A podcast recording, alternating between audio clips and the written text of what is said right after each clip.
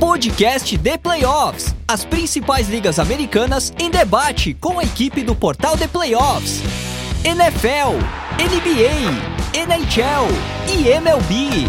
Podcast The Playoffs. O podcast dos esportes americanos está no ar.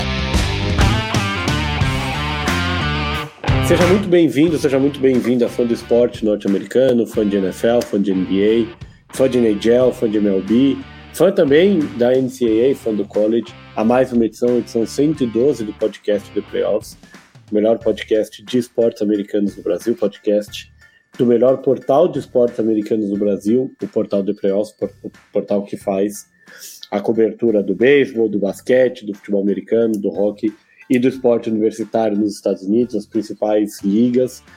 É, você já está acostumado uma cobertura muito especial por aqui. A gente vive um período muito, muito especial para o esporte norte-americano. É, a gente está gravando essa edição 112 do podcast The Playoffs na terça-feira, 4 de abril. Ontem, segunda-feira, a gente teve a definição do March Madness masculino, o título do, da NCAA do basquete masculino ficando com UConn. No domingo a gente teve uma final histórica e incrível do March Madness feminino, com LSU batendo uh, Iowa na, na final e o Corno masculino ganhou de San Diego State na final. A gente tem os playoffs da, da NBA chegando com coisas muito interessantes, a recuperação do Los Angeles Lakers, o Sacramento Kings de volta depois de 16 anos nos playoffs, a NHL também se aproximando dos playoffs, uma temporada histórica do Boston Bruins. A última semana, é, o Opening Day da Major League Baseball com diversas regras novas, a temporada regular começou também muito emocionante. Mas essa edição 112 do podcast do Playoffs é para falar do futebol americano, futebol americano que NFL que vive é o único que vive nesse momento a intertemporada, única das quatro grandes ligas, mas que tem o ápice da sua intertemporada chegando em três semanas mais ou menos, com o draft, o draft que acontece na, na última semana de abril, ali perto do, uh, do feriado de 1 de maio. E a gente vai, nessa edição 112 do podcast do Prels, falar sobre algumas das principais, alguns dos principais talentos que a gente verá no draft, da, no ponto de vista do ponto de vista ofensivo do jogo. Já adiantando um pequeno spoiler aqui, a gente não vai falar de quarterbacks, a gente vai falar de running backs, de wide receivers, tight ends e de linha ofensiva. Lembrando que essa e todas as outras edições do podcast The Playoffs você acompanha no Spotify, no Google Podcast, no iTunes, enfim, no seu agregador aglutinador preferido de podcasts. É, vale a pena ativar as notificações tanto no, no, seu agregador preferido quanto no YouTube para ficar de olho. A gente, a segunda-feira, tem live para falar, live de NBA para falar sobre os playoffs. E na semana que vem a gente tem mais uma edição do podcast The Pros falando sobre o draft da NFL, dessa vez focando nos jogadores de defesa. Lembrando que a gente tem também um grupo de WhatsApp é, exclusivo para os leitores do The Playoffs que querem falar sobre NFL. Se você quiser fazer parte, manda uma mensagem para o 11 946668427. E lembrando que esse episódio do podcast The Playoffs foi editado pelo estúdio do WPcom. Gravação, edição, produção de podcasts, videocasts, áudio comercial em geral Sala com tratamento acústico, quatro microfones, monitor de LEDs, toda a estrutura para gravação à distância. Se você tem um conteúdo, não tem tempo para editar, precisa de uma ajuda, quer entender como melhorar o seu áudio comercial, manda uma mensagem para o Pix pelo telefone WhatsApp 54 996205634 ou entra no site grupowpcom.com.br estúdio e você tira o seu projeto do papel.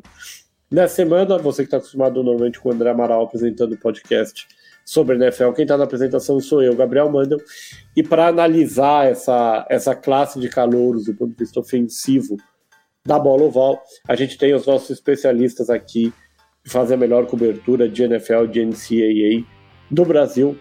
Começando com o nosso torcedor de Ohio State, nosso torcedor do New York Giants, Lucas Oliveira. Tudo bom, Lucas? Fala Gabriel, fala Fernando, certinho com vocês. Um bom dia, uma boa tarde, boa noite para todos que nos escutam aí no futuro. E, cara, não posso estar mais animado, não mais animado que meus colegas aqui de bancada, né, meus amigos de bancada, com a expectativa para as escolhas dos times deles, mas o NFL Draft para mim é como se fosse Natal. Acho que não só avaliar os prospectos, mas tudo que acontece durante o pré-draft, o combine, os Pro Days, todo o smokescreen que vem junto com o draft, e o dia de draft acaba surpreendendo tanta gente, é incrível. E avaliar os prospectos ofensivos aqui hoje vai ser fantástico ao lado dessas duas lendas. A gente também, nosso torcedor do Indianapolis Colts, ele está super ansioso pela escolha de um quarterback, não vai falar aqui do quarterback que o time dele deve escolher, mas das outras posições do ataque. Fernando Ferreira, tudo bom, Fernando? Opa, boa noite, Mandel, boa noite, Lucas. Saudações aí a todos os nossos ouvintes. Bom, e Mandel, acho que eu nem preciso falar também do quarterback, que eu tenho preferência que os Colts escolham, porque eu já falei demais disso ao longo da temporada, então é seguir só no aguardo por isso, né? Mas é isso aí, acho que como o Lucas disse muitíssimo bem, né? Acho que é a melhor metáfora que tem. É draft, é uma época de Natal ali, principalmente pra gente ali que os times não foram tão bem na temporada, uh, a expectativa é ainda maior, né? Quando tem quarterback na disputa, a expectativa aí fica triplicada ali, mas hoje a gente vai discutir ali sobre as outras posições ofensivas também são igualmente importantes, né? A gente vai falar aí de wide receiver, running back, uh, jogador de linha ofensiva, né? Então, também tem muito nome, também tem muito nome interessante pra gente ficar de olho nessa primeira rodada ali. E hoje a gente destrincha ali todos esses nomes dessa galera que tá subindo do college para a classe de 2023. Vamos começar então com a posição de, de running back, que é é, dessa lista aqui, talvez, tirando a última que a gente vai analisar, que é a posição de, é, de linha ofensiva interna, incluindo é, guards e centers, principalmente guards, o running back é talvez a posição, é, é, do ponto de vista ofensivo, que é mais polêmica no draft. É, o jogo cada vez mais, a, a NFL cada vez mais é um jogo aéreo, e existe uma análise de que cada vez mais você tem bons running backs em rodadas mais tardias do draft, você não deveria gastar uma escolha de primeira rodada num running back, porque o prazo de vida útil como jogador de futebol é mais curto, as lesões são mais frequentes e há uma questão salarial também. É, a gente não teve no ano passado nenhum running back saindo da primeira rodada, a primeira escolha foi a do Bruce Hall no começo da segunda rodada. Em 2021, aí sim, dois running backs selecionados na primeira rodada, na Jay Harris e o Travis Etienne, mais os dois no fim, né, na segunda metade já do, do draft. Em 2020, só um running back selecionado na primeira rodada, que foi o, o Clyde Edwards Hilaire pelo Chiefs, com a última escolha da primeira rodada. Em 2019 também só um jogador que foi o Josh Jacobs pelos Raiders.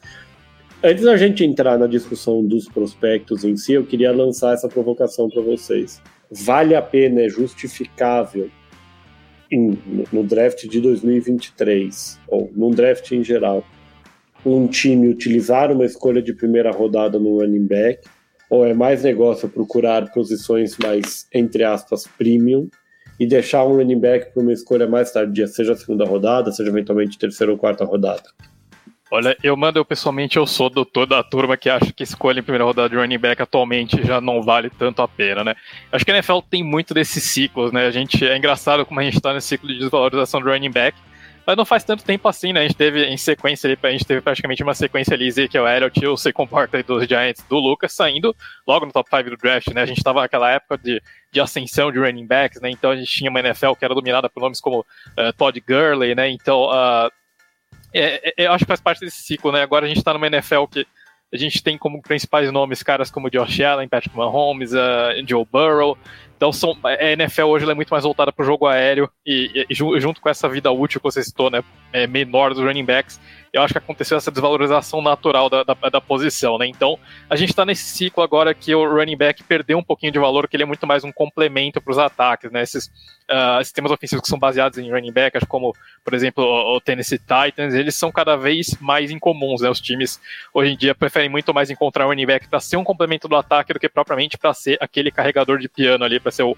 o, o, ponto central da, da, da, produção ofensiva da equipe, né? Então, eu acho que dentro dessa desvalorização natural da posição e também da questão da vida útil, né, de running backs que recebem grandes contratos também não corresponderem à altura, uh, eu acho que é normal uh, deixar passar running backs na primeira rodada e selecionar mais adiante. Né? Essa opção de quinto ano, eu acho que ela é muito mais valiosa, sendo gasto de fato em posições premium ali, conseguindo uh, um tempinho de negociação a mais de um contrato longo e também uma economia do que propriamente você gastar esses dois recursos, né, uma escolha de primeira rodada e uma opção de quinto ano, é, no running back. Eu acho que você consegue encontrar bons valores de running back mais adiante no draft e, de repente, compensa muito mais você preencher uma outra necessidade no primeiro dia. É, eu vou concordar com o Fernando. Eu sou um grande fã de running backs. Uh, eu gosto muito desses running backs que cons conseguem conquistar jardas, uh, quebrando tackles. Esse bell call é bem, bem distinto assim, na NFL. Eu gosto muito desse tipo de running back. Afinal, meu time tem uh, esse tipo de running back também. Não que eu tenha sido muito a favor da escolha do Saquon Barkley na segunda escolha geral do draft daquele ano. Acho que quando o time está em processo de reconstrução, principalmente, e como o Mandel trouxe essa questão da, da liga estar cada vez mais aérea, hoje temos posições mais premiums que a gente precisa de fato. Não só quarterbacks, né? a gente fala muito de offensive tackle, que é uma posição muito importante dentro da linha ofensiva. Pass rusher, que é importantíssimo para pressionar o quarterback, fazer com que ele seja induzido ao erro. Cornerback, cada vez mais importante uh, com wide receivers saindo muito cedo, com, com grande qualidade de wide receivers que a gente tem na liga hoje em dia. Então a posição foi desvalorizando cada vez mais, assim como ends, né? Uh, o fullback, por exemplo, é uma coisa que a gente não, não se fala, são poucos times que usam de fato um fullback em seus esquemas ofensivos. E os running backs estão adotando é, estão, estão indo mesmo mais nesse rumo também, né? Os times estão adotando cada vez mais comitês de running backs, é, tentando pagar cada vez menos para running backs. Ezequiel Elliott é um exemplo claríssimo de um contrato que saiu muito caro, que não deu certo nessa renovação. Uh, se você pegar os times hoje, são pouquíssimos times que tem um running back 1 de fato, que, que seja esse decisor do time. Mas falando de draft, é, é, varia muito de como o seu time tá, do board, se ele tá preparado para ter um running back. E só falta essa peça de fato para o seu time ser complementar. Uh, e se tem um running back que seja geracional, né, dentro do draft. Acho que, que certas coisas elas vão variar muito de escolha para escolha. Acho que seu time ele tá precisando de tudo, por exemplo. E tem um, um, running back que, que pode ser esse splash de muitas formas dentro do seu ataque. Por que não arriscar?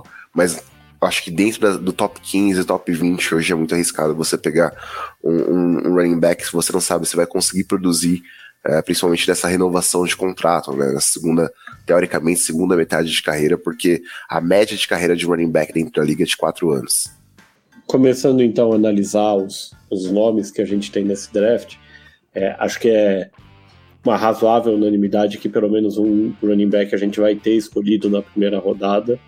É, e aí, lógico, vai depender um pouco até do cenário de trocas ou não para ver é, se sai antes do top 15, antes do top 20 ou não. É, e acho que aqui não precisa a gente fazer muita surpresa, que é, é o Bijan Robinson. Fernando, é o seu running back favorito no, no draft?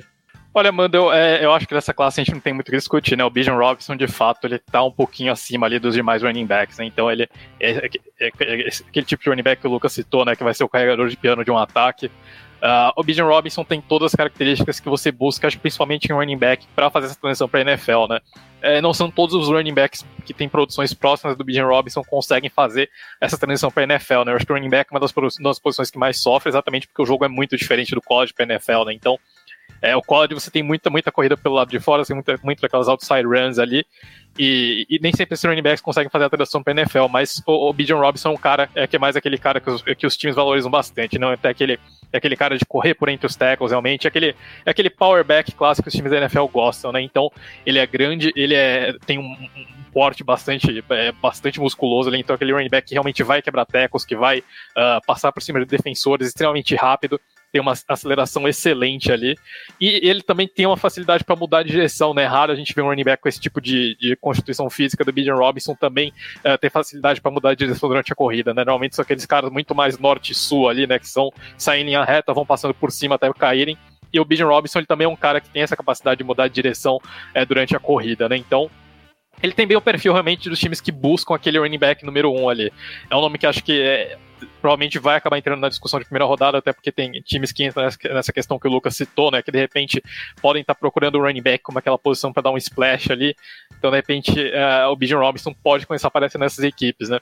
Um time que de repente eu acho que é um fit bem interessante é o Philadelphia Eagles, né, que perdeu o Miles Sanders uh, e o Bijan Robinson. Uh, os Eagles têm a escolha deles no final da primeira rodada, acho que o Bijan Robinson faria sentido ali, por exemplo, né? Mas uh, para times que precisam de um running back ali para ser aquela peça final, uh, entro muito nessa questão aí que o Lucas trouxe. Né? Acho que o Bijan Robinson entraria na discussão até mesmo por isso, né? Um cara que realmente pode fazer a diferença em um time já mais completo ali, né?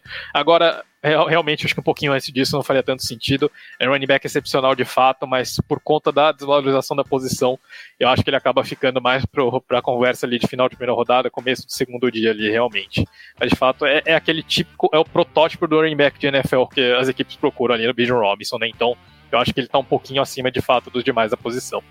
Lucas, tirando o, o Bijan Robinson, é, quem é o seu running back favorito no draft? O, o, cara que, que deve surpreender, nesse caso, que deve, entre aspas, sair cedo também.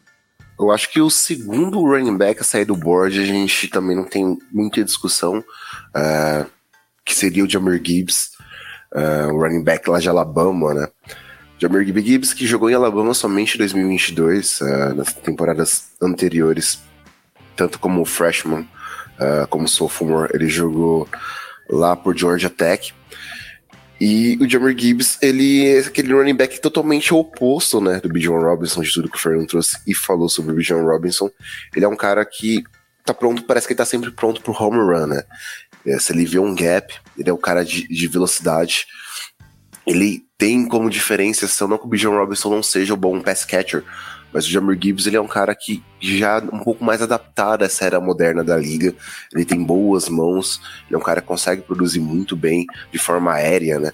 Tanto que é, ele pegou 103 passes e passou das 1.200 jardas com 8 touchdowns durante sua carreira no college, é, de forma aérea, recebendo passes. Mas ele é um cara que, que ele consegue produzir por terra. Uh, ele já é um cara um pouco mais baixo, né? Que o, que o, que o Bijan Robinson e, e, mais leve também. Ele não é mais, não é mais esse estilo power back que a gente está acostumado a ver, que vai quebrar tackles, que ele vai conquistar jardas após uh, o primeiro contato. Mas ele é aquele cara que, se ele tiver um espaço, ele vai conseguir produzir sim, ele vai conseguir é, conquistar jardas com a sua velocidade. Eu acho que é um, que é um cara que, que tem tudo para sair na segunda rodada. Acho que esses times que, que não vão valorizar tanta posição, mas acreditam que precisam desse running back para conquistar um pouco mais a, o jogo terrestre. Acho que um time que eu viria muito bem o Jammer Gibbs caísse na segunda rodada, por exemplo, seria o Buffalo Bills, porque eu, eu vejo um, um estilo de jogo até parecido com, com que o time ele roda né, no esquema ofensivo dele. Eu acho que seria interessantíssimo ver o Jamir Gibbs por lá. Mas outras equipes também, outras franquias, é, o, o, Gibbs acabaria caindo como uma luva. Ele foi um destaque muito bom em Bama. Né? acho que a opção dele de se transferir de Georgia Tech, sair da ACC para jogar na SEC contra defesas um pouco mais fortes, para também se destacar é, frente ao draft ajudou ele de certa forma. O Nick Saban ele acaba utilizando muito bem seus running backs, apesar de que é mais costumeiro a gente ver power backs de fato, né, saindo lá de Alabama. Não, não o estilo mais do Gibbs, que é um running back mais rápido, um running back mais ágil, mas acho que, que ele é um, um segundo running back a sair do board. E eu espero muito do Gibbs, assim, acho que, que é um cara que pode produzir bastante dentro da NFL, se ganhar um pouco mais de peso e cair no esquema certo. Continuando aqui, é, a gente vai fazer isso com, com todas as posições. Queria que cada um de vocês desse um sleeper também da posição. Um cara que não está sendo muito falado, que deve sair um pouco mais para baixo e que pode ter uma carreira de sucesso, ou pode ser um cara de destaque nessa temporada de calouro é, na posição de running back. Bom, um nome que me agrada bastante nessa classe aqui, que acho que tem sido até pouco falado, é o Ty Spears, vindo da, ali da Universidade de, uh, de Tulane. Né? Tulane foi uma das gratas surpresas aí do college, né? Foi o, a universidade ali fora do Power 5 classificou para o New Year Six, né? Então, é só fazendo uma introdução rápida aqui, né? Todos os anos no college a gente tem o New, Year, o New Year Six, que são os bowls mais importantes ali, e todos os anos uma escola, digamos, menor, de menor expressão ali, das conferências de menor expressão, recebe o convite para jogar no New Year Six. Nesse ano foi Tulane ali, uh, que ganhou a AAC, e teve uma temporada, teve um, ganhou né, o seu, o seu, o seu boa ali de fim, de fim de ano, e muito graças ao TJ Spears, né? Foi o ponto central do ataque desse, desse time, desse bom time de Tulane. TJ Spears, ele me lembra. Eu, eu, se eu pudesse comparar com alguém, eu lembraria um pouquinho o Tony Pollard, né? Ele é um cara que se destaca muito como recebedor. Uh, ele, ele tem um, consegue correr rotas muito bem ali, né? Talvez ele de repente é, pudesse até mesmo operar com um, um, slot se fosse um pouquinho maior ali. O running back tem um tamanho um pouquinho abaixo ali da média, uh, mas mesmo assim ele é um cara que consegue. Ele tem facilidade para quebrar tecos, apesar do tamanho dele, né? Ele corre com muita técnica, ele consegue é, se desvencilhar dos defensores, ele consegue uh, vencer de fato os tackles ali, e além de ser excelente corredor de rotas, né? Então acho que o running back tem uma, uma combinação de talentos e habilidades ali bem interessante para se desenvolver na NFL. Uh, o TJ Spears eu acho que é um cara que uh, não vai, talvez não esteja tanto no radar dos times, mas na minha opinião é um cara que, além de já ter experiência de ter produzido, de ter sido ponto central de um ataque, é um jogador que pode já causar algum impacto ali no primeiro ano, seja como running back de terceira descida, ou até mesmo de repente recebendo é, um papel um pouquinho maior ali, é, recebendo um pouquinho mais de confiança da, da, comissão técnica ali. Mas o Spears acho que é um nome para ficar de olho ali, é, nesse, de repente, no, no terceiro dia do draft. É, eu já gosto muito, assim, um cara que vai sair no, no fim do segundo dia para mim, ou no terceiro dia, é o Kendrick Miller, que é o running back TCU. Uh, um desse, desses dragões de três cabeças do ataque de, de TCU na temporada passada do college football, junto com Max Duggan e com Quentin Johnston. Uh, um cara que tá recuperando de lesão, né? É, ele se lesionou no New Year's Six na, na semifinal do college football da temporada passada. Mas é um cara que conseguiu uma produção tremenda nos Hornet Frogs durante os três, três anos dele por lá. É um cara que tem o protótipo de powerback da NFL, que consegue produzir é, durante três descidas e ganhando muito na força nos tackles, né? Quebrando é, a, a, os bloqueios da defesa adversária na hora de tentar contê-lo um cara que tem o tamanho de, um running back padrão, mais NFL, com, 1,80m, seus 98 quilos, é, conseguiu uma produção muito boa em 2022, com uma média de quase 7 jardas por carregada, é, quase 1.400 jardas, né, 1.399 jardas em, em 224 carregadas, ele teve 17 touchdowns uh, nos seus anos lá em, nos Hornet Frogs, então o Kendrick Miller para mim é um cara que, tem, que a gente tem que ficar de olho. Uh, os Giants são um time que tá muito de olho no Kendrick Miller. E tem, principalmente do Pro Day, a gente viu alguns dos times, como até o próprio Bill Belichick lá, com, com o New England Patriots comissão dele, é, falando com o Kendrick Miller mais, pra, é, mais de forma mais próxima, é, assim como, como o staff do, dos Giants. Então é um jogador que vai acabar sendo bem procurado assim na, na terceira rodada, no começo da quarta no máximo. Acho que ele não passa do segundo dia. Passando agora para talvez a posição mais. Talvez não, a posição mais, hoje mais premium entre os jogadores de, de habilidades, se é que a gente pode dizer assim, é, do ataque, que é a posição de wide receiver, que vem sendo. É, vem é, entregando grandes talentos e grande número de jogadores selecionados na primeira rodada nos últimos anos. Foram seis no draft de 2022, foram cinco no draft de 2021 incluindo o Jamar Chase na quinta escolha, o Jalen Weddle na sexta escolha. É, em 2020, a gente teve também seis jogadores selecionados na primeira rodada do, do draft como wide receivers.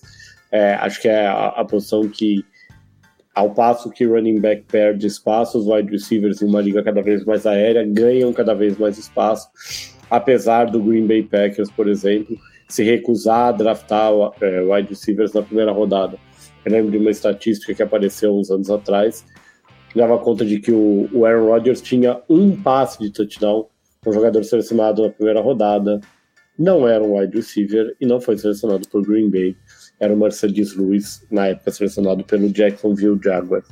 Começando agora pelo Lucas, e a gente teve uma, uma discussão aqui antes de entrar no ar, é, a gente vai é, expandir um pouquinho o cenário para wide receivers por entender que a gente tem mais nomes que podem ter um impacto rápido no draft e na NFL do que as outras posições. Começando agora pelo Lucas. Lucas, quem que você destacaria como running, uh, uh, wide receiver nessa classe de 2023? Acho que eu não vou poder deixar de destacar um cara que eu acompanhei muito de perto, né? Sendo torcedor de Ohio State, sendo um cara que, assim, um, não tem como falar que o Ohio State tem produzido wide grandes wide receivers para NFL mais recentemente. Uh, a gente teve o nome do Garrett Wilson sendo uh, Offensive Hook of the Year, mas teve, tivemos o Chris Olave, é, entre os outros grandes nomes de wide receiver que o High State tem produzido recentemente. Então, o Jackson Smith Ndiba é um cara que eu vejo com, para mim, o melhor wide receiver dessa classe, apesar de que ele vai jogar no slot da NFL em muitas das franquias das quais ele pode ser selecionado. Mas é, ele é um prospecto que tem o tamanho, é, tem 1,85 de altura, seus 90 quilos, é, não correu no Combine uh, o 40 Yard Dash, né, mas correu no, no Pro Day de, de, de Ohio State, batendo na casa de 448, segundo números oficiais da, da, da faculdade.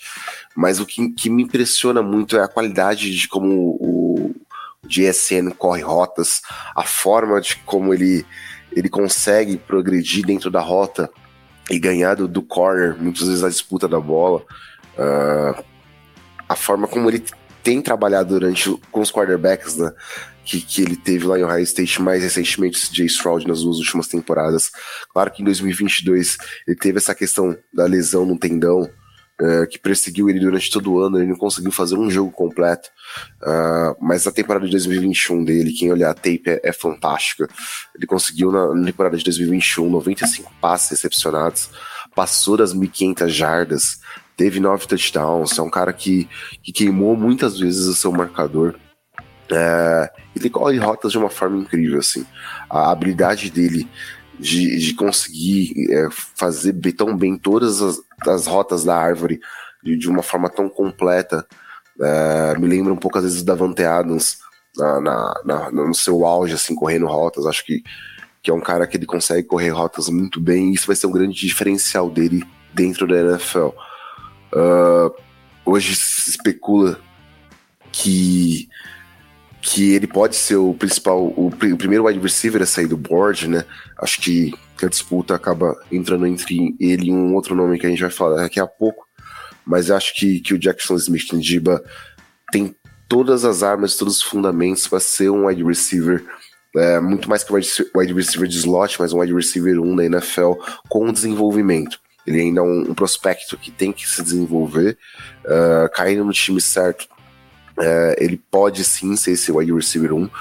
A classe como um todo não tem aquele grande nome, grande recebedor que vai impactar seu time desde o primeiro jogo. Não tem nenhum Jamar Chase, um prospecto parecido com, com isso. Mas o, o JSN ele pode se desenvolver sim para ser um bom recebedor e talvez um Pro Bowler um dia. Fernando. Bom, é, é, interessante, né, que o Lucas trouxe, né, a gente ter, um, de fato, Smith Diba como um slot ali, sendo um, entrando na discussão de número um da classe, mas acho que isso é um, é um, sinal dos tempos, né, essa evolução da NFL, que os slots são cada vez mais populares, né, e uh, fazendo essa breve introdução aqui, porque o cara que eu escolho para falar é o que vai fugir à lógica, né? A gente tem um draft basicamente, essa primeira rodada basicamente dominada por slots ali, mas o cara que eu vou falar acho que é o único ex autêntico dessa classe, que é o meu wide receiver favorito aqui, né? Eu fico nessa divisão, às vezes, entre, entre adotar essa NFL mais moderna ou seguir para um lado um pouco mais old school. Nessa, o meu lado old school fala um pouco mais alto. E meu, meu wide receiver favorito dessa classe é o Quentin Johnson de TCU, né? O, o número 2 ali dessa, daquele monstro de três cabeças que o Lucas citou, que foi o ataque de TCU, né? Quem ouviu o nosso podcast de semifinal do college sabe que eu era um grande fã desse ataque. E o Quentin Johnson foi um dos principais motivos para é, essa unidade ofensiva dos Horned Frogs ter funcionado tão bem. Né? Então, uh, eu acho que se fosse chamar general managers, os técnicos da NFL, para criarem um wide receiver no Madden, é bem provável que o Quentin Johnson saísse de lá, é, eles acabassem criando o Quentin Johnson, né? Porque basicamente ele tem todas as características que você busca ali naquele X clássico, né? Então, ele é um wide receiver alto, com mais de 1,90m de altura, ele, ele domina fisicamente os, os defensive backs adversários, né? Então um cara que vence recepções contestadas com facilidade. Ele consegue ganhar nas rotas em profundidade, mas também ele é excelente correndo rotas de, de, de média e curta distância, né? O Quentin Johnson consegue atacar o meio do campo ali, então ele consegue criar mismatches também contra nickelbacks, contra linebackers ali. Uh, contra os linebackers ele consegue criar mismatches até mesmo no tamanho, né? Então não só na velocidade, mas às vezes até mesmo no tamanho ele consegue ganhar de linebackers, então realmente é, eu acho que tudo que você procura em um wide receiver clássico, o Quentin Johnson tem, né? Então, é aquele cara que ele vai, ele vai vencer os adversários de todas as formas possíveis. O pelo de rotas é extremamente refinado, uh, com tamanho, com velocidade. Eu acho que ele tem basicamente tudo que você procura no wide receiver completo ali, né? Então, o Quentin Johnson Acho que para os times que procuram aquele cara com perfil de wide receiver número um mesmo, né, aquele wide receiver número um clássico, eu acho que o Quentin Johnson, Quentin Johnston é esse cara na classe, né? Então o wide receiver TCU aí para mim é o meu prospecto favorito da posição de recebedor nesse ano. É, com uma das coisas que a gente tem visto com wide receivers é que quando a gente tem ou reaches ou times subindo, fazendo trocas, muitas vezes é para pegar um wide receiver, seja porque tem um nome específico, seja porque não quer desaproveitar uma classe interessante. É, e a gente conversou fora do ar que a gente pode ter um número, mais uma vez, elevado de uh, wide receiver saindo na primeira rodada. Então, em vez de um sleeper, entre aspas, eu queria que cada um de vocês citasse dois outros wide receivers que vocês veem saindo logo no começo do draft com capacidade para produzir bem na NFL, de repente já até na, nessa temporada 2023. Cara, eu vou citar dois aqui. Uh, são os nomes que eu tenho quase certeza que vão sair na primeira rodada. Um, com certeza, vai sair na primeira rodada. O outro, ainda acho que vai sair na primeira rodada, mas mais pro fim dela. Uh, o primeiro que eu vou citar é o Zay Flowers, que é um wide receiver de Boston College. Uh, é um cara que é um pouco mais baixo, aquele receiver mais rápido. Ele testou 4.42, né, 4 segundos e 42 milésimos no 40 yard dash. E pra mim ele é o melhor separador de marcação entre os receivers que a gente está citando aqui, tá? Ele é capaz de queimar os, os cornerbacks, os defensive backs de uma forma muito precisa. Uh, ele tem um, essas quebras nas rotas dele acaba ajudando ele a produzir muitas jardas após a recepção. Uh, e é difícil, às vezes, os cornerbacks do college, principalmente, não, não cometerem holdings contra ele, justamente nessas quebras, né? Porque eles acabam perdendo muito espaço e o Zay Flowers acaba conseguindo produzir a partir disso. Uh, ele é um cara que na temporada passada passou das mil jardas, teve 12 touchdowns, uh, e é um cara que, que para mim, vai sair ali depois do, do top 20 da primeira rodada e pode acabar fazendo um time muito feliz, justamente por conta dessa questão da velocidade que ele pode trazer para campo. Ah, o segundo nome para mim, que é um cara que eu gosto muito da tape, é um cara que, que muita gente é, questiona se ele vai sair na primeira rodada, mas ele é um, um velocista assim, de uma forma tremenda. É, é o Jalen Hyatt, o wide receiver de Tennessee. É um cara que, que ele consegue esticar o campo de uma forma fantástica. Se eu falei que o Jamir Gibbs consegue bater home runs tendo um espaço dentro do, do, do gap ali da linha ofensiva, o, o Rachel é esse cara do, dos recebedores. Uh, não à toa que ele, que ele marcou uh, ah, 15 touchdowns na temporada passada. Ele é um cara que, que foi o principal alvo do Renan Hooker durante todo o ano lá em Tennessee. Ele terminou a temporada com quase 70 recepções, quase 1.300 jardas aéreas. E se você quer ver com a capacidade que ele consegue produzir de fato contra um time até de elite, uma defesa de elite, é, é ver a, a, tape dele contra a Alabama. Né? Uh, as seis recepções que ele teve durante todo o jogo, das seis recepções, cinco foi, foram para touchdowns. Uh, a recepção mais longa dele foi, foi um, uma recepção de 78 jardas que acabou dentro da end zone. Ele teve mais de 30, 34 jardas de média naquele jogo. E, e, mostra tudo que ele é capaz de produzir. É um cara, claro, que é um prospect que tem que evoluir a árvore de rotas dele. É um cara que tem que trabalhar um pouco mais uh, essa questão além da velocidade. Às vezes as mãos dele deixam um pouco a desejar. Mas o, ele é um cara que consegue produzir de forma muito eficaz e pode ser um, um grande diferencial no ataque da NFL. Fernando. Bom, eu vou então seguir aqui com os dois nomes, né? Que acho que desse grupo de seis ficam, uh, que ficaram faltando, né? Então o Lucas já citou ali os dois e eu vou citar os dois, que, os dois restantes aqui, né? Eu vou começar pelo Jordan Harrison de, de USC, né? Fez a carreira inteira dele em Pittsburgh, foi o alvo número um do Kenny Pickett ali durante a temporada dele em Pittsburgh, que inclusive rendeu ao Jordan Harrison o prêmio de melhor wide receiver do college do ano retrasado, né? Em 2021. Uh, ele se mudou para o USC no ano passado e foi o alvo número um ali do, uh, do Caleb Williams. E teve, enfim, teve, foi uma transição absolutamente tranquila ali para o Addison, né? Dois sistemas diferentes e ele continuou sendo um verdadeiro monstro de produção, né? Uh, possivelmente, talvez, acho que é, a gente, ele entra na discussão para ser o corredor de rotas mais refinado do draft. Uh, um wide receiver que tem um slot ali que tem tudo que você busca em um bom slot. Né? Um, um, excelente corredor de rotas, ele é rápido, ele consegue uh, criar separação, ele consegue consegue mudar de direção muito facilmente, ele consegue é, enganar defensores e é extremamente seguro, né? O Jordan Edison ele basicamente não, não comete drop. Se a bola chegar na mão dele, ela vai grudar e não vai cair, né? Então aquele slot seguro ali, aquele, aquele wide receiver realmente para gerar posse para o time, né? Tudo que você procura em um slot, eu acho que o Jordan Edison tem. Ah, mas o que pesa contra ele, então, é tamanho, né? O Jordan Edison é um wide receiver bem pequeno, não só em altura, mas principalmente é, em massa muscular, né? Ele é, um, ele é um wide receiver bastante. Ele não é um receiver particular com aquele build, aquele porte físico uh, lá muito forte, né? O Jordan Edison ele é muito mais magrinho ali. Então, é basicamente por isso que os times da NFL projetam ele pura e exclusivamente como um slot receiver, né? Então, acho que isso talvez deu um pouquinho o valor dele, mas ainda assim, acho que em termos de, de habilidade de, correr, de, de, de, árvore de rotas bem desenvolvida, de talento para correr rotas, eh, de segurança nas mãos, eu acho que o Edson é possível, ele entra ali na discussão para ser o, o, possivelmente o melhor slot da classe, né? Então, é um nome bem interessante para a gente ficar de olho. De repente, não sei se o Pittsburgh Steelers vai querer fazer, refazer essa reunião ali com o Kenny Pickett, né? Mas com times investindo ali nos seus, é, trazendo seus alvos favoritos do, é, do, do, college para os seus quarterbacks, de repente, essa reunião talvez até possa acontecer ali, né? E, e o outro nome é o, é o Josh Downs de North Carolina, né? É, também um excelente slot ali, é um cara que tem uma facilidade muito grande para mudar de direção e quebrar o quadril ali do, uh, dos defensive backs, né? Se você pegar o tape do Josh Downs, a coisa que você mais, mais vai ver ali é defensive backs tentando descobrir para onde que o Josh Downs foi ali e ele basicamente uh, já dando adeus e seguindo com a bola.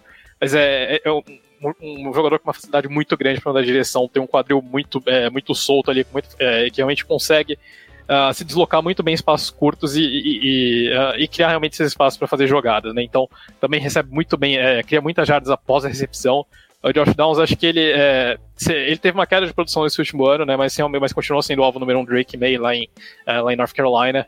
então acho que é um também outro nome bem, é, pra gente ficar de olho, né? Não sei se é um cara que vai sair na primeira rodada, é um nome que tem sido mais discutido ali pro segundo dia, mas que de qualquer forma também é mais um excelente, é mais um nome muito bom nessa classe que já tá bem recheado ali de slots, né? Então, acho que a gente ficar de olho ali no, é, numa possível escolha do, do Josh Downs, seja no final da primeira rodada, seja ali no comecinho é, da segunda, né? Mas acho que esse top 6 está bem definido ali, né? A questão realmente é só a gente ver em qual ordem que esses seis nomes vão sair. Passando para outra skill position que a gente tem, uma posição é, é, mista, né? O jogador que necessita bloquear muito bem e também correr rotas e, e receber passes, no caso, que é o Tyrant. E aí aqui fica a dúvida: a gente tem uma quantidade menor de Tyrant saindo na primeira rodada uh, dos drafts recentemente. Uh, a gente teve o, o caso Kyle Pitts saindo com a quarta escolha em 2021, mas se a gente pegar de 2000 e, uh, 18 para frente, a gente teve basicamente quatro Tyrants sendo selecionados na primeira rodada. Por que, que os times investem tão pouco e por que, que é tão comum a gente ouvir a frase o Tyrant demora mais para se adaptar à NFL do que outros jogadores? Acho que nesse caso passa muito por, por duas questões específicas, né? O Tyrant ele não é tão trabalhado dentro do college football. Você pega muito dos Tyrants dos últimos drafts, os números deles dentro do college foram muito baixos, porque eles não são tão utilizados, principalmente dependendo dos programas do, do, do qual eles saem, né? Então, menos produção, é, menos desenvolvimento da árvore de rotas, maior é o trabalho dele dentro da NFL para ele se desenvolver. Fora isso, muitos Tyrands eles são utilizados mais como bloqueadores e como recebedores, depende do tamanho do Tyrant. É difícil você ver um Tyrant que bloqueia bem recebendo bem a bola e vice-versa. Então, mesmo uma NFL cada vez mais aérea, hoje a gente está vendo os Tyrants tendo mais dificuldades para bloquear, né? Não é mais aquele sexto homem da linha ofensiva, eles estão saindo mais fazendo mais tipos de árvores de rotas para fazer esse desenvolvimento. Então isso gera um trabalho, né? Um trabalho que não é feito dentro do college football, acaba sendo feito dentro da NFL. E a posição acaba sendo um pouco mais desvalorizada por conta disso também. Uh, se você falou dos running backs, Tyrants hoje tem poucos salários, uns, alguns salários mais baixos das ligas, dentro do ataque e de um time como um todo.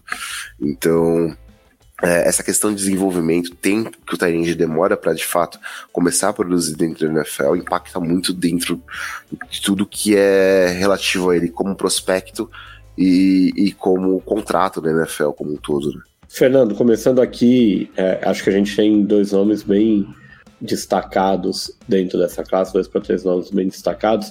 Quem é, é o seu preferido entre os Tyrants dessa classe de 2023? Olha, mano, é, é, até legal a gente ter essa discussão sobre Tyrants, né? Porque essa classe é considerada, acho que a melhor que a gente teve em um bom tempo ali, né? Inclusive, a gente tem, é, tem nomes ali, a gente tá discutindo, acho que de repente uma possibilidade de a gente ver dois ou até mesmo três Tyrants aí na primeira rodada, né? E seguindo, aproveitando o gancho do Lucas, né? Que acho que foi uma análise absolutamente perfeita ali, né? Não, não mudaria uma vírgula do que ele falou sobre é, por que, que os Tyrants têm tanta dificuldade de fazer essa transição para NFL. Uh, o Tyrant que eu escolho para falar é justamente o cara que chega nessa nova geração de Tyrants, né? Então, é, a gente teve uma mudança um pouquinho de como os Tyrants são abordados. Né? No college, historicamente, sempre foram muito mais bloqueadores uh, do que propriamente corredores de rotas. Né? O Tyrant, no college, que historicamente ele é muito mais o sexto homem da linha ofensiva de fato do que propriamente Uh, mais um recebedor, né? Isso de fato ajuda a explicar um pouquinho por que, que eles têm tanta dificuldade de fazer a transição na NFL. Mas o nome que eu escolho é justamente o cara que chega nessa nova geração de, uh, de wide ends ali, né? Ou tight receivers. Esse cara ali que ele é basicamente um híbrido e consegue jogar nas duas posições, que é o Dalton Kincaid de Utah, né? Uh, então ele tem um perfil muito mais próximo de caras como uh, Kyle Pitts, como, como Kyle Pitts, como o Greg Dulcet, são, é, são aqueles wide receivers que eles conseguem alinhar em mais uma parte do campo, né? Ele não é necessariamente um Tyrande, aliás, o Kincaid é aquele jogador, que aquele, aquele Tyrande que jogou a maior parte dos snaps dele no slot, né? Então, uma coisa que a gente vê cada vez mais na NFL, a gente vê caras como Mike Gesicki, como uh, Kyle Pitts, como uh, acho que são os dois principais expoentes desse, desse novo modelo de wide de, de Tyrants, né, que foram os dois caras que mais alinharam no slot da posição nos últimos anos.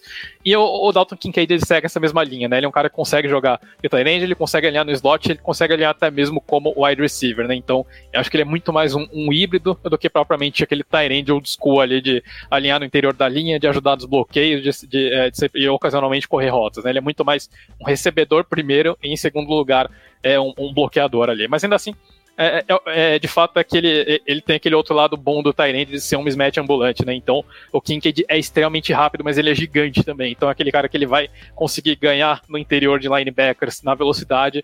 Se ele alinhar contra o defensive back, ele vai ganhar no tamanho e às vezes até mesmo na velocidade, porque ele também uh, é extremamente veloz, né? Então acho que o Kincaid é aquele. É, basicamente o que você busca no Tyrande moderno, o Dalton Kincaid ele traz para o seu time, né? De fato, é um, acho que é um dos grandes expoentes dessa nova geração de de wide ends ali, desse híbrido de wide receiver com tight que a gente tem visto, né? Então, acho que é um cara que vai ser bastante disputado ali por times que precisam de um tight end, e na minha opinião, é o, o número um dessa classe, né? Acho que é muito um jogador com molde perfeito para NFL moderna ali, o tight end de Utah.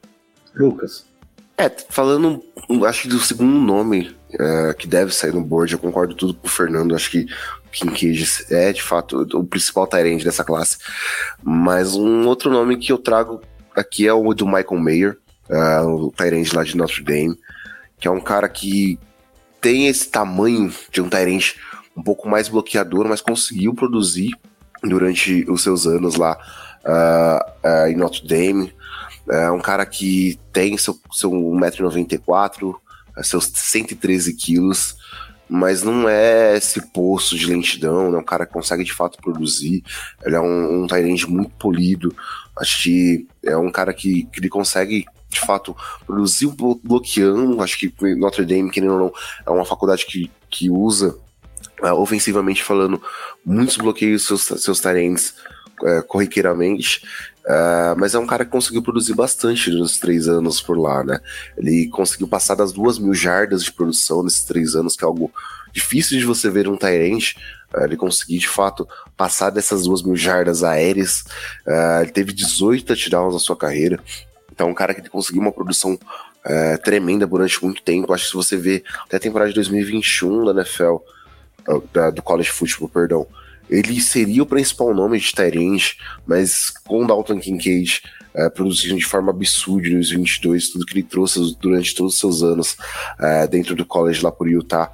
Uh, o Michael Mayer acabou caindo um pouco, teve a lesão dele também que acabou atrapalhando, né? Uh, tanto que ele não participou dos exercícios do Combine uh, de algumas formas. Ele correu for yard dash, é, bateu casa de 4,70, mas ele é um cara que ainda tá se recuperando de lesão. Uh, e, e, tem tudo para produzir. Eu acho que ele vai ser o segundo o Tyrant saindo do board. E vai ser interessante ver como ele vai ser desenvolvido na NFL. Voltando agora para o esquema de um sleeper ou mais um nome para cada um de vocês, começando pelo Fernando, quem mais a gente pode ouvir falar, ainda que seja mais difícil a adaptação de Tyrants, como a gente falou, quem mais a gente pode ouvir falar tanto no draft como na temporada de 2023? Olha, Amanda, o nome, o nome que agrada muito nessa classe é o Sam Laporta, o Tyrande de, de Iowa, né? Então, uh, eu acho que se a gente olhar puramente o stat dele, não vai chamar muita atenção, né? São só 657 jardas em um touchdown. Mas muito disso explica porque esse ataque de Iowa era absolutamente tenebroso, era tranquilamente um dos piores ataques do college football. E o Sam Laporta ele teve simplesmente ele teve praticamente um terço de toda a produção aérea do ataque de Iowa. E eu acho que isso já diz um pouco sobre o tipo de jogador que ele é. Né? Foram dois anos em que ele foi o alvo número um ali do Spencer Peters no ataque de Iowa. Uh, é, é, um, é, ele tem esse perfil mais próximo do Michael Myers ali que o Lucas citou, né? Então aquele tight mais clássico, é aquele tight que, que, tem um porte físico é, tem, tem, um porte físico mais avantajado, mas também é um excelente corredor de rotas, né? Como os números dele mostram, né? Um excelente cara para é, realmente atacar ali o meio do campo ele, e, e, e, e, buscar recepções ali, seja encarando é um mismatch ali no slot, seja, uh, seja encarando contra, seja jogando contra jogadores maiores ali como linebackers, né? Um cara que é bastante atlético, então ele vai conseguir vencer linebackers.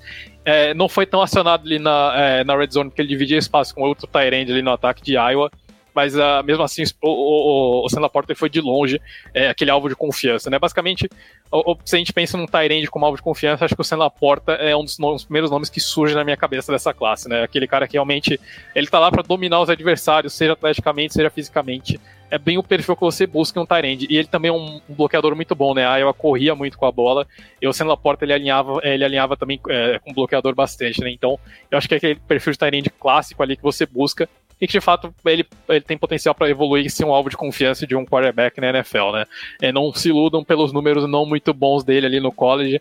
Eu acho que é um cara que ele tem potencial para produzir muitíssimo bem na NFL e de fato para se tornar ali um, um Tyrande 1 do time que selecioná-lo. Lucas. Cara, um nome que para mim tem crescido muito nos boards, principalmente por conta de ser muito físico, né?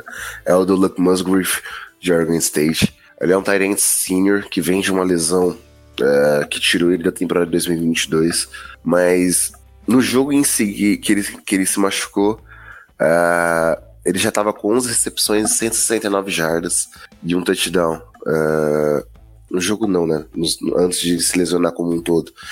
Um cara que é um freakzinho atlético, se a gente parar pra pensar. Ele tem quase 2 metros de altura, 114 quilos. É um cara que tem um tamanho de um tackle. Se ganha peso, conseguiria jogar até como um tackle, uh, mas ele consegue ser extremamente rápido uh, pro tamanho dele. Ele correu o tiro de 40 jardas em 4.61, que por um Tyrande com o tamanho e peso dele é uma coisa que, que impressiona de fato.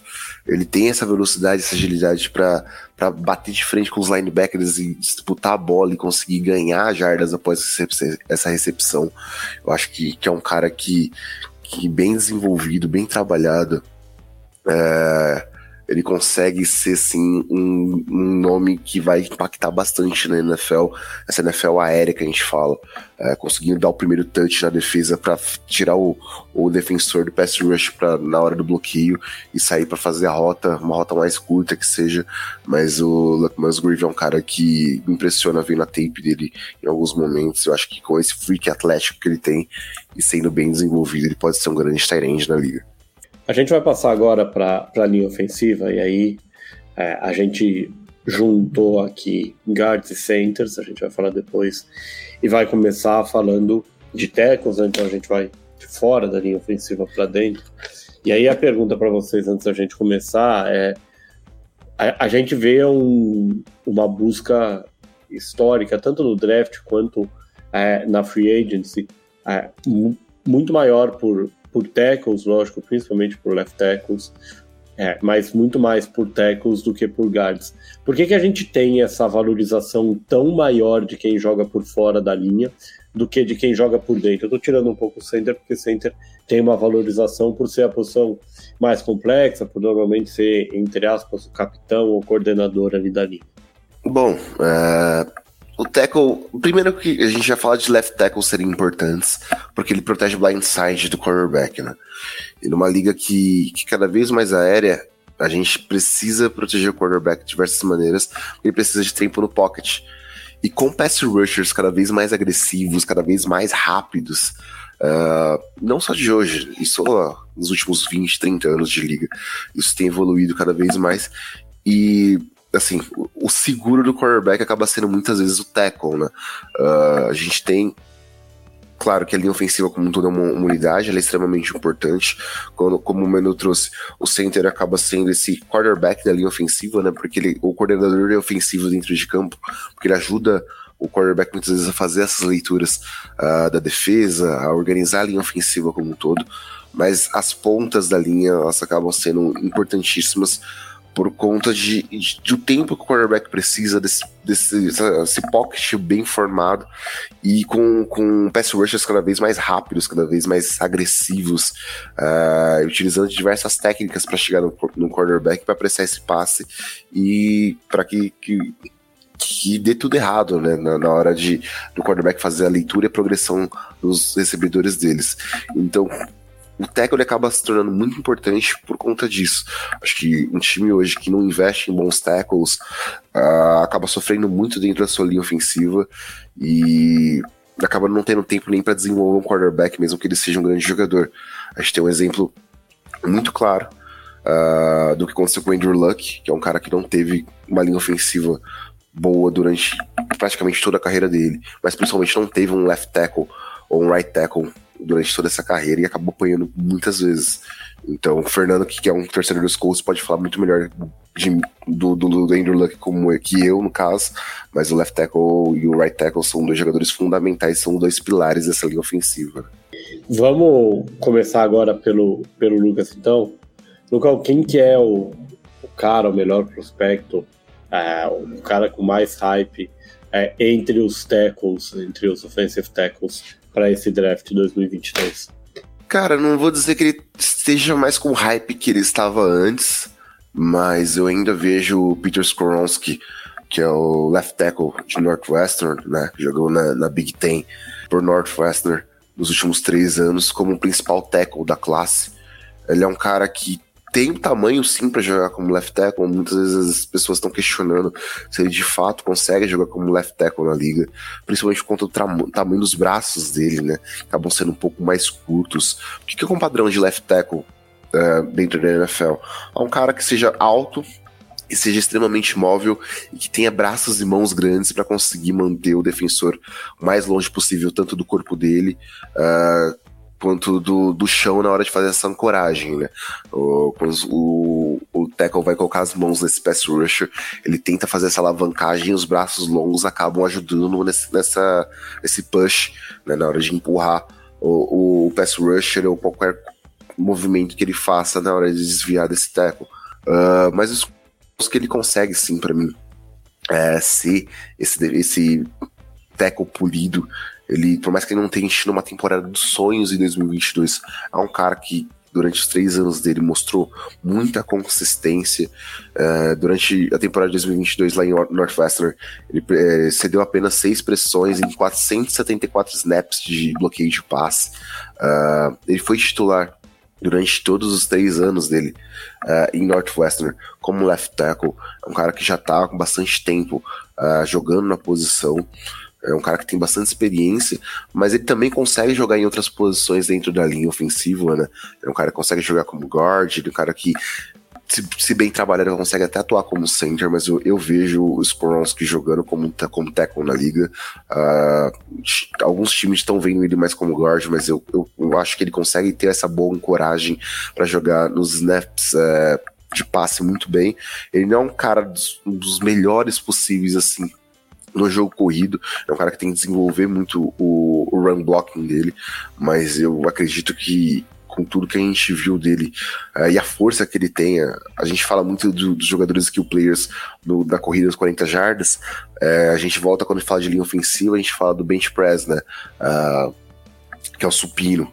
Que é o teste com, com mais 100 quilos no supino, quantas repetições o jogador consegue fazer. E o Skoronski ele mostrou essa força, ele mostrou 30 recepções, é, repetições no, no bench press lá no NFL Combine. Então ele, ele mostra que ele consegue ser bastante sólido, o trabalho dele de ancoragem é muito bom. E eu vejo sim ele saindo dentro desse top 15 do draft, até antes, dependendo do time, uh, dentro do top 10, sendo o principal tackle dessa classe. Só acrescentando um dado aqui, né? Foram cinco tackles escolhidos na primeira rodada no draft do ano passado, foram mais três em 2021. A gente teve o Kane Equano escolhido na sexta, é, com a sexta escolha no ano passado, o Evan Neal com a sétima também no ano passado, o Penei Sewell com a sétima em 2021, ou seja, é uma posição onde o Thomas pelo, pelo Giants do Lucas com a quarta escolha no draft de 2020, ou seja, é uma posição muito prestigiada nesse momento. Fernando, quem que você destacaria aqui além do Skoronski? É, bom, Mandel, uh, o meu destaque aqui para essa classe de, uh, de, de, linha ofensiva, de, de, de ofensiva uh, exterior ali seria pro, uh, pro Broderick Jones de Georgia, né, o left tackle ali do time bicampeão nacional, campeão nacional invicto agora em 2022, né? O Jones acho que é, é, é aquele típico, aquele freak atlético ali, né, para a posição de left tackle, né? Ele é, é bem perfil de jogadores que o Kirby Smart buscava, né? Então ele foi é, enfim, é um cara que é extremamente veloz pro tamanho dele. Uh, é um cara que vai dominar os adversários fisicamente de fato, né? O Broderick Jones é um cara que. Uh, o Lucas citou, né, com o Skoronski não, não era tão. É, é, um cara que precisa se desenvolver mais no bloqueio de corrida. Eu acho que não é tanto o caso do Broderick Jones, né? Pelo contrário, né? Justamente George abus, usa, usava e abusava do jogo terrestre, tinha um quarterback móvel e o Broderick Jones acho que é, se encaixa bastante nesse perfil de time que realmente precisa de um, de um uh, de um teco que esteja acostumado a, a, a, a, mover as correntes ali no jogo terrestre, né? Mas também, uh, também protege muito bem nos passes, né? Ele cedeu, não cedeu nenhum sec, cedeu apenas um hit na última temporada inteira ali no Stetson Bennett. Então, realmente, é aquele, aquele left tackle uh, praticamente é, com praticamente tudo que você precisa, né? acho que a única coisa é que é um, é um cara realmente é um cara relativamente jovem, né? Dois anos de, de experiência como titular, então talvez de repente ainda precise de um tempinho é, para se desenvolver, mas ele tem todas as ferramentas que você buscaria em um protótipo de left tackle, né? Acho que a questão realmente para uh, é, para o Broderick Jones seria o quanto que ele conseguiria completar, é, complementar esse lado atlético dele com o desenvolvimento de técnica ali na NFL, né? Mas é um produto praticamente preparado ali para já chegar e para ser para comandar ali o lado esquerdo de uma linha ofensiva, né? Então eu gosto bastante ali do, do left tackle de Georgia. Continuando o mesmo esquema que a gente fez com running backs e fez com, com tight ends, um destaque de cada um, um jogador que, que não foi mencionado aqui da posição que pode se destacar, seja no draft, seja na temporada 2023, começando com, com o Lucão. Cara, eu não vou poder deixar de mencionar o Paris Johnson Jr. Uh, não é nem questão de. a gente fala de, de ser torcedor de Ohio State acabar acompanhando muito mais os jogadores como um todo, mas é porque quando a gente fala de tamanho ideal para um, um tackle, o Birds Johnson Jr. parece que ele preenche muitos desses requisitos. Ele é um cara que tem quase 2 metros de altura, né, 1,98, passa dos 150 quilos um cara extremamente móvel pro tamanho que ele tem, tem braços muito grandes, é um freakzinho atlético que, que não tem comparação com muitos dos tackles que a gente tem nessa classe. Claro que é um cara que tem que ser polido. A gente falou da questão de, de Tyrants, eles demoraram um pouco para se desenvolver entre a liga. É, tackles também passam por isso. Uh, tackles normalmente não conseguem se destacar tanto, dependendo do tackle, obviamente. Uh, Tristan Wirfs à parte, né? É, que, que, é um, que é um monstro para mim como right tackle lá nos Bucks, mas é, eles demoram um pouco a se desenvolver. E o Paris Johnson Jr., se ele conseguir cair no time consiga desenvolvê-lo como left tackle, que ele possa ser na NFL, né, que ele só jogou uma temporada de fato total como left tackle, que foi a temporada de 2022 lá pro Ohio State, ele pode ser de fato esse, esse left tackle que muitos times procuram, ele preenche todos esses requisitos físicos que você pode desejar na posição, Claro que ele acabou é, cedendo algum, muitas pressões desnecessárias uh, em, em, certos momentos para o CJ Stroud lá em Ohio State no ano passado. Né, ele cedeu 14 pressões nos seus 450 snaps é, de bloqueio de passe no ano passado. Mas ele é um cara que ele pode ser muito bem desenvolvido e alguns insiders acabam dizendo que ele pode ser o primeiro tackle a sair dessa classe. Então, a se ver como, como ele vai se desenvolver na liga e qual time vai, vai acabar pegando ele justamente por conta desse freak atlético que ele tem. Fernando, para fechar a lista de, de offensive tackles. Eu vou pro outro lado ali da linha ofensiva de Ohio State, eu escolho o Dan Jones ali para fechar essa lista, né? Acho que é, talvez de repente a gente até tivesse outros nomes ali, como Anton Harrison de Oklahoma, mas eu gosto bastante do Dan Jones. É um cara que uh, o Lucas citou, né? Como o Paris Johnson tem pouca experiência, justamente o Dan Jones foi o cara que saiu ali do left tackle para abrir espaço pro Paris Johnson ali em Ohio, né? Então ele foi pro, uh, pro lado direito. Uh, no primeiro ano de, do lado direito, aliás, ele teve, acho que uma temporada um pouquinho mais complicada, mas no ano passado ele foi um monstro absolutamente dominante, né? O Damon Jones, ele é, é, é uma, enfim, é, é, um, é um gigante ali da posição, né? Tem, de fato tem, acho que tem estrutura perfeita para ser é, um, um tackle. Uh, o cara foi praticamente foi feito em laboratório para jogar de tackle na NFL. Uh, e o Daniel Jones, Daniel Jones ele não seria o único hit, o único sack na última temporada do CJ Stroud, né? O que é, é, acho que, eh, de novo, né? Mostra a qualidade dessa linha ofensiva de Ohio State. Mas é um cara que ele domina os adversários pura e simplesmente no tamanho ali, né? Ele também é excelente bloqueador, na, é, também é excelente bloqueador nas corridas ali. Então ele é um produto bem próximo ali de ser finalizado, né? Acho que a grande dificuldade realmente para esses, é, esses tecos maiores e conseguirem é, fazer essa transição para a NFL, né, de fato conseguirem uh, combinar tamanho com capacidade atlética e com técnica. Uh, o Daniel Jones, acho que por conta dessa experiência ali como quatro anos de, de quatro anos como titular ali jogando entre left tackle e air tackle, acho que ele já está bem próximo de ter de ser um produto finalizado ali, né? Então desses, eu acho que os dois tackles de High State de fato têm potencial para sair cedo e o Daniel Jones ali acho que vai entrar, talvez entre um pouquinho na discussão ali é, de, de primeira rodada. Não é um cara que tenha aparecido tanto assim, mas acho que pelo tamanho dele os times times, é, os times muito provavelmente vão ficar de olho e é, de repente numa eventual busca ali, numa eventual corrida por tackles, a gente pode de repente ouvir o nome dele ali é, sendo chamado por um time que gostou bastante desse, de todo esse potencial físico que ele tem. Passando agora para a gente fechar essa análise aqui dos principais prospectos uh, do, do draft 2023 do ponto de vista ofensivo, a gente tem a análise dos, dos guards e dos centers. É, a gente tem até um número é, é, razoável de, de guards, principalmente saindo na primeira rodada. Né? No ano passado a gente teve é, três jogadores saindo na primeira rodada: o Kenyon Green para o Texans, o Zion Johnson para o Chargers e o Cole Strange para os Patriots. É, mas é um número bem menor do que o de tackles. E no caso dos centers, a situação é assim, são, é ainda mais restrita.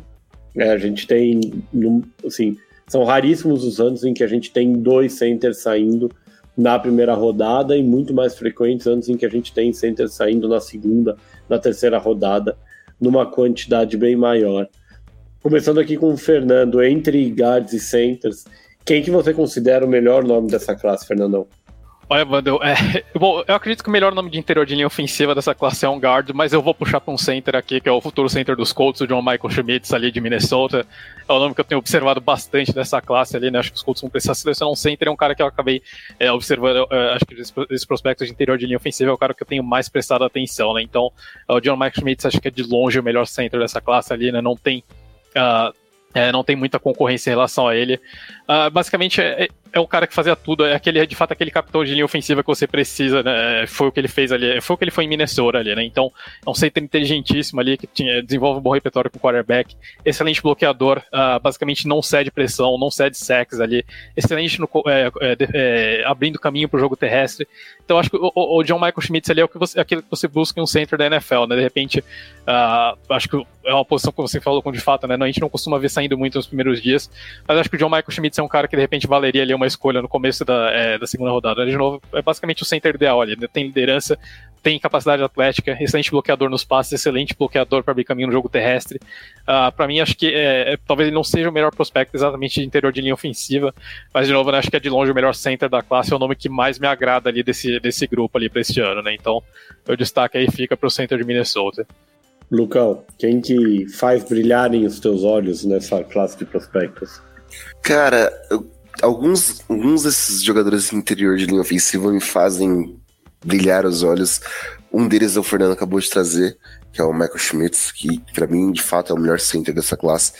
Para mim, o melhor jogador de, é, de interior de linha ofensiva, mas um cara que tem subido muito nos boards, é um cara que, assim, eu acho que vai ser o primeiro jogador de linha ofensiva a sair dentro desse draft. E que pode se desenvolver num, num bom guard na NFL, num guard de, de All-Pro e que pode de fato impactar no, num time que draftá-lo é o Osiris Storms, que é o, o, guard lá de Flórida que ajudou na proteção do Anthony Richardson uh, durante o último ano. Ele é um senior, ele é um guard muito grande pro tamanho dele. Uh, ele tem se não me engano, 1,96 de altura, quase 150 quilos. É um cara que tem que trabalhar um pouco mais na força dele, mas ele é um. Uma, e a tape dele é um pouco uh, conturbada em alguns momentos, mas ele é um cara é estável em todas as fases dele dentro da, da linha ofensiva, né? Os snaps dele, assim, tanto de, de corrida como de, é, de bloqueio de passe, acaba sendo bem consistente.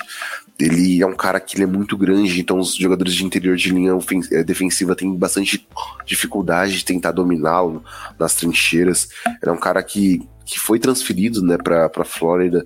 Ele, as primeiras temporadas do college dele foi em Louisiana. É, mas ele é um cara que, que conseguiu muito bem trabalhar essa proteção do, do Anthony Richardson durante muito tempo. Ele conseguiu abrir bons gaps para as corridas lá de Flórida. Ele é um cara que, que eu acredito que dependendo do time que ele vai cair, ele pode ser o principal jogador de linha ofensiva desse time, é, se bem trabalhado. Acho que ele tem toda essa agressividade nas mãos, ele tem um, uma boa ancoragem, uh, o trabalho de quadril dele, esse equilíbrio que ele faz, ele é, ele é muito consistente. Uh, claro que ele tem padrões evoluídos dentro do jogo dele, porque o é algo totalmente diferente do college, mas eu acho que o Star Stars ele vai sim impactar uh, na liga em, em, algum momento. Acho que a partir do momento que ele conseguir fazer algumas os desenvolvimentos, trabalho de mãos dele uh, e no, no IQ, no futebol IQ dele, uh, ele pode ser sim esse guard pro, pro bowler que muitos dos times estão esperando. Aproveitando que o Fernandão escolheu um center e o Lucas escolheu um guard, agora nós invertemos. Então o, o Fernando começa falando é, de um guard que, pra, que chama a atenção dele nessa classe, e aí o Lucas fecha com um center tirando o John Michael Schmitz que chama a atenção dele também. Olha, mano, é, o cara que escolhe aqui é bem interessante porque ele, ele consegue jogar nas duas posições, mas eu escolho o Steve Avila de, de CEO, né? Então Uh, ele, ele teve snaps como guard como center, ele teve até alguns snaps como tackle, mas é basicamente, ele é aquele, aquele cara ali que consegue ser realmente um líder dentro do grupo, né? Então ele é um, é, ele é um cara que tem, é, é gigante ali, acho que ele é, é, um cara que domina muito mais a base do tamanho, não é um jogador particularmente atlético, mas ele é um jogador extremamente, ele é um jogador gigante, ele consegue dominar os adversários na base do tamanho, né? Então, é muito bom na, na produção de passes, realmente seguro, né? Ele não cedeu sex em dois anos consecutivos, né? Em 2021 como center, em 2022 jogando como left guard. Uh, era um dos líderes de elenco desse time vice-campeão nacional de TCU. Silva Vila, é, eu acho que ele basicamente é, se ele conseguir realmente melhorar um pouquinho a parte atlética dele, ele tem tudo para se tornar um dos melhores jogadores de interior de linha ofensiva dessa, é, dessa classe, né? É, versatilidade ali que times buscam bastante, né, em jogadores de interior de, de interior de linha ofensiva, né? Então, é um cara que consegue basicamente atuar em qualquer posição ali do interior, de repente até mesmo ser um flex ali para tackle numa emergência. Uh, eu acho que é basicamente um, prospecto bem completo, né? Experiência de quatro anos, uh, de quatro anos no time ali, de ser um senior, de ser um capitão de equipe. Então acho que o Steve Avila talvez seja um dos nomes ali interessantes pra gente ficar de olho num segundo dia ali, né? De repente, se o jogador de interior de linha ofensiva fosse um pouquinho mais, uh, um pouquinho mais bem avaliado, acho que ele poderia até entrar ali no, numa discussão de final de primeira rodada, mas com certeza acho que é um cara que deve sair logo ali no, no início do segundo dia.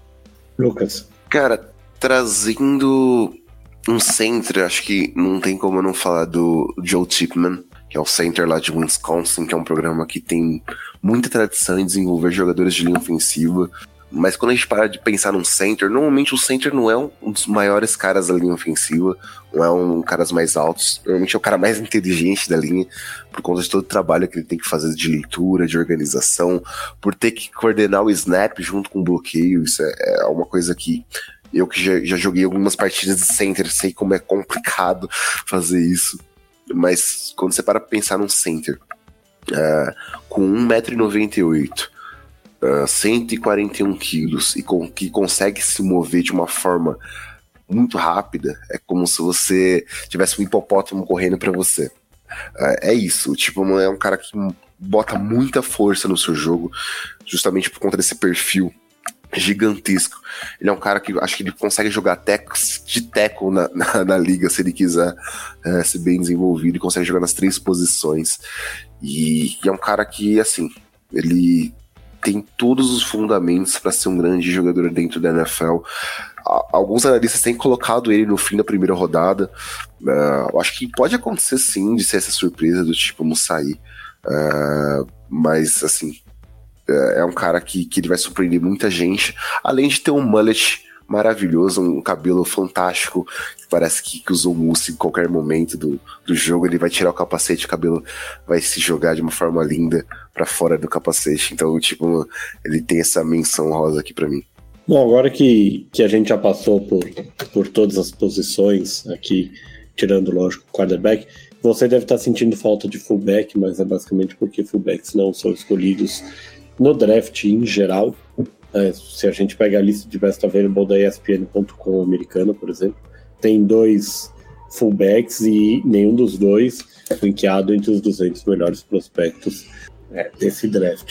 Mas agora que a gente já passou, aquela parte que claramente a gente erra e passa vergonha, no caso daqui um mês, que é tentar adivinhar o que, que vai acontecer. Para vocês, somando aqui wide receivers, running backs e tight ends, quantos jogadores dessas três posições vão, vão ser selecionados na primeira rodada do draft? Cara, falando de skill players, running back só vejo um saindo na primeira rodada, que é o Bijan Robinson. Wide receiver, acho que todos que a gente citou aqui podem sim sair. Então, eu diria que podem sim sair os seis wide receivers que citamos aqui hoje. E dos Tyrants, acho que acredito que três deles possam sair. Acho que, acho que pode ter esse recorde de, de recebedores saindo dentro dessa primeira rodada de 2023.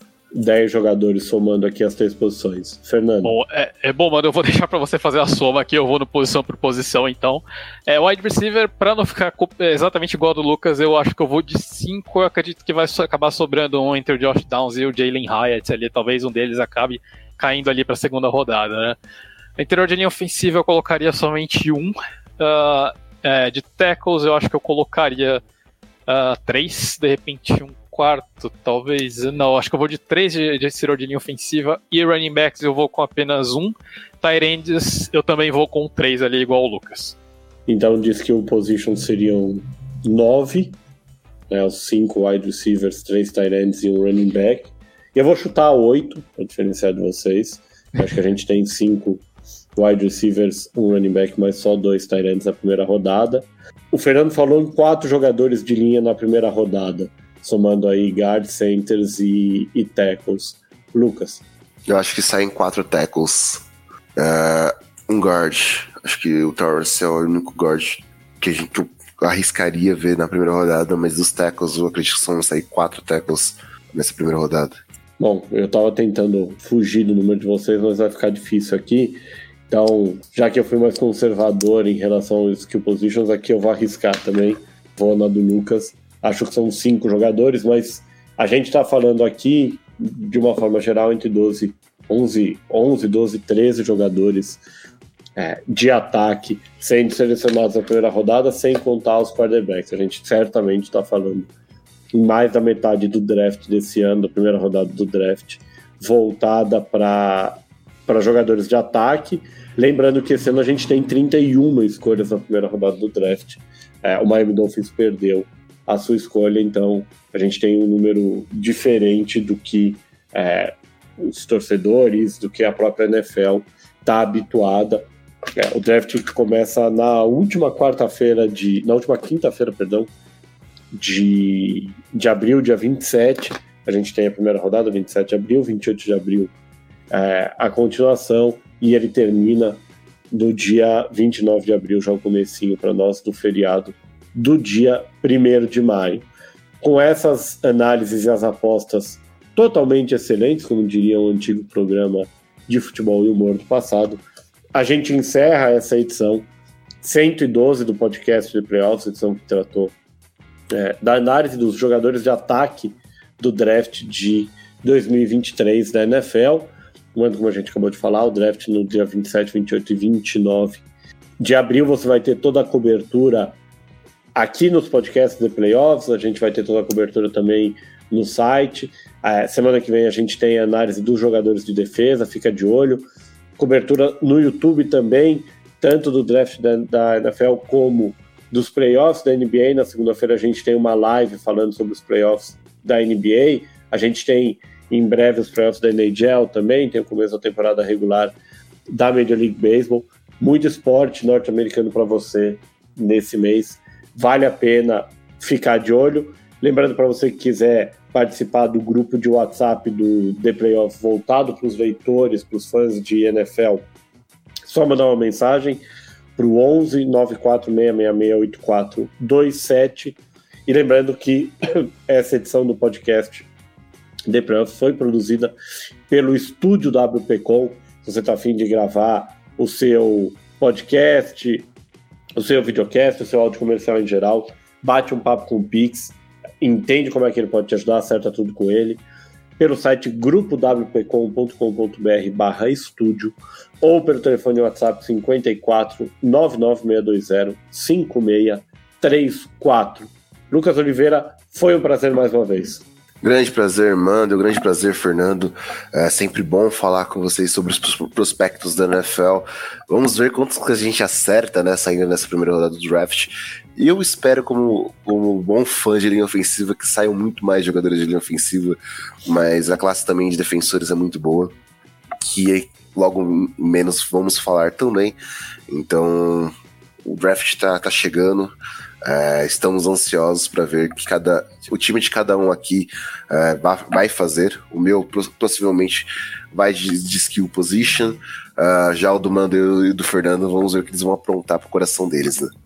É, o meu eu sei o que vai fazer, mas eu não posso falar aqui porque provavelmente tem crianças na audiência. Fernando Ferreira, foi um prazer mais uma vez. Prazer igualmente, mano. Sempre muito legal dividir a bancada com você. Valeu, Lucas, também. Sempre uma honra dividir a bancada uh, com, com, com, dois monstros aqui no The Playoffs, né? E, pois é, né? É, draft com uh, selecionando quarterback, acho que sempre tem uma pitadinha a mais de emoção ali, né? Uh, não, não tinha muita ideia do que era isso, tinha mais ou menos uma década ali, mas agora acho que tá na hora dos Colts tomarem essa decisão ali. Espero que o time realmente resolva esse problema ali, porque realmente não dá mais para aguentar com o quarterbacks.